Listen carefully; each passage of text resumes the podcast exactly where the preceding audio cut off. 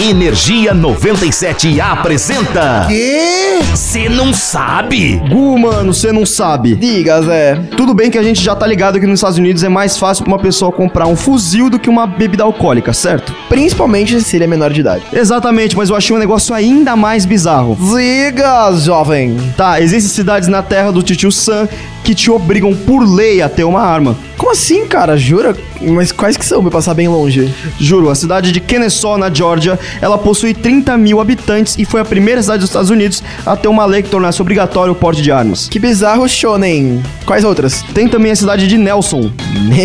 Nelson. Também na Georgia, ela possui 1.300 habitantes e tornou a posse de armas de fogo obrigatória no mesmo ano de uma cidade com nome um tanto incomum. Seria. Gun Barrel City, traduzindo como cidade do cano de arma.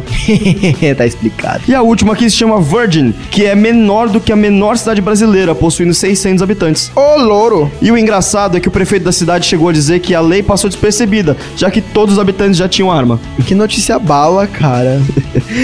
Pois é, mas esse circuito de curiosidades bizarramente inúteis. Porém, incrivelmente bélicas. É só ficar ligado que a gente tá sempre por aqui. Eu sou o Zé Constantino. Eu sou o Gustavo Fávaro, nós somos os... Você não sabe. Se pra que aquela brincadeira do que tiro foi esse, seria melhor, né? Que tiro foi esse? De novo, não.